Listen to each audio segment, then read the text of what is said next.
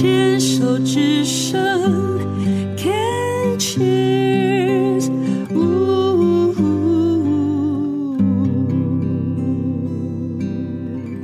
人生清单，今天来跟我们分享的是王秋荣王教授哦。秋荣姐呢，自己的先生是一位非常非常厉害的师大。杨生根教授教这个教育哲学的啊，一生投入教育啊，嗯，在师大也培育了很多很多的人才，同时也是教育部终身国家讲座的这个教授，在一百零三年呢，发现自己得了食道癌。啊、呃，经过了六年多，近七年的时间，在去年一百一十年呢，病逝台大。那在这六七年的时间当中，秋荣姐从自己本身是啊、呃、有教职，然后为了照顾先生，然后后来提早退休哦，诶，没有提早退休，提早哦，提早退休两年啊，两年呢，对对，好，就就陪伴先生，然后一直到先生离开到一百一十年，那自己嗯。全心全意的投入，那也花了一年的时间，这个休息养生。嗯、呃，接下来的生活要怎么过嘞？人生清单来聊一聊吧。我我想我会花一部分的时间帮我先生整理他的遗嘱。嗯，因为他曾经跟我跟我小孙女开玩笑说：“哎，你长大以后啊，要念那个。”哈佛大学，因为爷爷就是以前啊，家里太穷，才只好念师大，不然他就是要念台大历史系。他说他只要念台大历史系，搞不好老早就是院士了。哇！因为因为中央研究院没有成立教育研究所嘛。可恶！对，对为什么？啊，因为我们吴大猷先生认为教育研究所就是不科学。Oh. 哎，对，他们觉得它是很多学问的基础的东西，但是应用之学不是纯科学的东西，所以他们就没有成立。嗯。但是事实上，就是我们走访的很多。先进国家，他们都有国家级的教育研究所，只有我们台湾成立的教育研究所，我觉得没有模仿到先进国家，因为其实台湾没什么资源，最主要是开发脑力，对，所以教育应该是很重要的一个制度，哈。那很可惜的，就是我们教育研究所是隶属于教育部，嗯，所以它等于为部会的教育政策做背书，而不是一个独立的国家级的，对，呃，国家级的机构。像德国，它就是有国家级的教育研究机构，嗯，所以呢，他们研究出来就是会比较走啊，呃，比较中立的，对。那个方向，嗯嗯，然后做一些教育的处理啊，理解。你属于在部会的话，比较像为国家政策背书，对对，而不是以一个中立的国家长远的一个教育的一个政呃教育的方向方向跟政策那是不一样的。对，所以就以我们台湾这样子重视人力资源的岛国国家来讲，我觉得应该更重视教育制度跟其他制度之间的啊互动平等，而不是所有。政治宰制一切，我们不能政治宰制教育。像现在的十二年国教的那个啊、呃，就是我已经不知道现在改成什么样了。课程改革已经足以把我们的很多的文化。历史的资源铲除掉，完全。所以将来呢，啊，我们的国家培养出来的国民，会感觉上刚开始你会觉得他很聪明伶俐，可是是一个没有文化、没有底教育历史的深度的国民，那是一种可惜。对，因为你。文化只有长在很深厚的历史文化的沃土上面，它才会更有创新的可能性。要怎么做呢？啊，然后我会先写一些就是很简单的啊，批评教育时政的一些文章。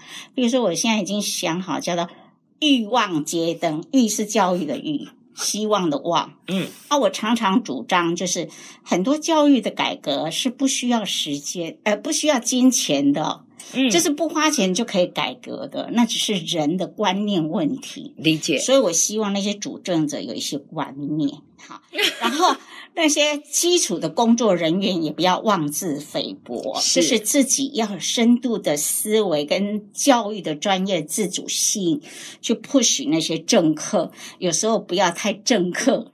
还稍微偏向政治家的方向转一转，嗯哼，然后有一些是长远的需要花钱的，那那这中间当然我们有就是好多年的那个各国比较教育的一些基础，是，那我会用深入浅出的文章把它写出来。哦，拜托拜托，一定要，你知道，秋姐，我听到你这样讲，我超感动的，因为。确实，您刚刚讲的我真的都完全同意。然后我也好开心，就是说，嗯、确实有一些真的在这个专业教育领域当中，嗯，真的也有有有有像您这样的有心有心之士，愿意去多做一点什么，嗯、因为。对我而言，我现在做的助人工作，其实我跟陶小青、陶姐我们在做的，嗯、我们是成人教育。嗯嗯嗯，我们只能说，因为过去、嗯、孩子的过去我们无法参与，嗯、但是当这些人已经变成人之后，我们可以再怎么的辅助他们，给予他们更多的，嗯、呃。资源跟可能性去教导他们，让他们知道说，哎，生命还有这样不同的选择，在身心灵的成长上面。那像我们最近也是台北市的教师研习中心，也有邀请我们去给所有的老师做一些啊心灵减压或者是一些照顾自己的一些课程，甚至带读书会。我就觉得那个好重要哦。对啊，对。再来就是我先生有一些就是 paper，我要他，他应该著作等身了吧？呃、对，就是分门别类的啊归类，然后啊把它出成啊论文集这样。哎，那就要请他的学生来帮忙这一块，嗯、因为他弄的比较专业、比较深，那个我也没办法。嗯，所以大概有两个两大领域，一个是教育学的台湾本土教育学的发展。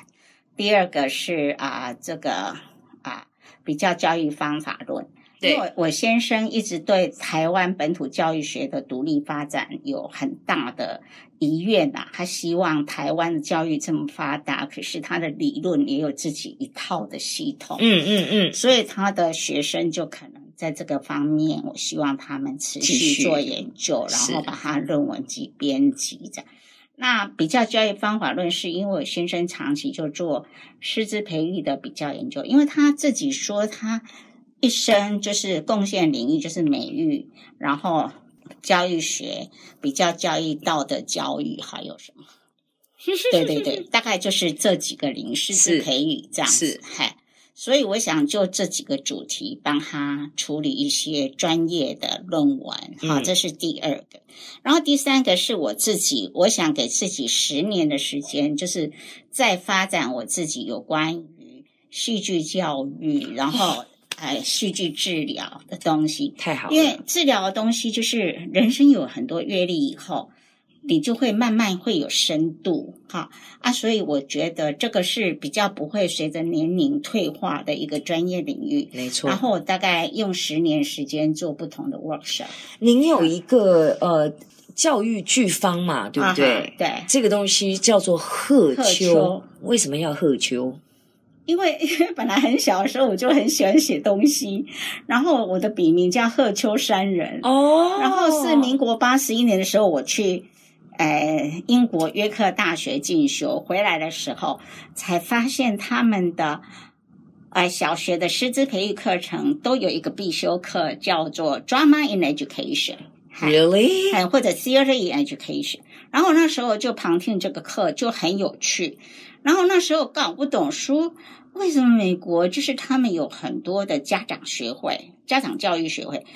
那英国没有，那我在想说，他们社区跟学校的桥梁是什么？我发现不出来。我后来等到他们就是学校，就是每一学期开始有那个教育剧场的社区公演的时候，才发现他们是透过这个连接的社区的居民跟学校的老师。Oh. 那因为他们为什么会重视这么重视戏剧教育呢？因为他们的啊、呃，这个母语就是英语。他有三分之一的时间是要戏剧教育老师进去跟母语的老师合作，一起教这个语言的。哦，所以他的语文教育是有三分之一透过戏剧来教育的。然后他们这样每一学期就是演一出戏，就会在戏社区。公演，公演，对对对对，然后社区居民都来了，他们就会参与学校的事情，就会跟学校的师生有互动，就有自然的啊这个接触机会。这样那我觉得这很好，所以我回来我就很大胆了，在民国八十一年，我就我就诶在我的课，那时候我上哎社会工作的课，是，所以我就在我一个课就是比较有弹性，叫社会工作专题研究。我就把那个剧场带进去，哇！哎，然后我就用即兴的方式就演出，就是学生的宿舍生活。然后我就让学生，就是因为要做 brochure 嘛，哈，然后就。就叫学生取名字，然后学生当不出来，因为那是选修课，只有九个学生选，然后当不出来，我就说好，把山人拿掉，因为山人太老了，我就用鹤秋两个字，哦、哎，就取了那个名字。然后回来，我先生就很调皮说，啊、哦，喝酒，哦，就喝酒，哎。然后我就说，我我就想说，我学生本来就向来都很喜欢以也以我为乐这样子，所以我就说，我就将计就计，我说哇，太好了，你帮我发现一个戏剧的另外意义，就是带给人家欢笑，对，娱乐。我说太好了，那就是喝酒。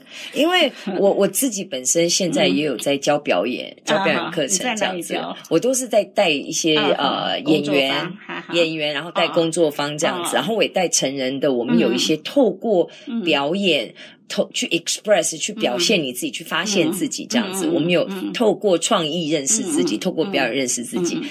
那那秋荣姐，我可不可以在这里就直接讲，以后如果有什么需要，我我也可以帮忙这样子。我很我很乐意，好啊，把。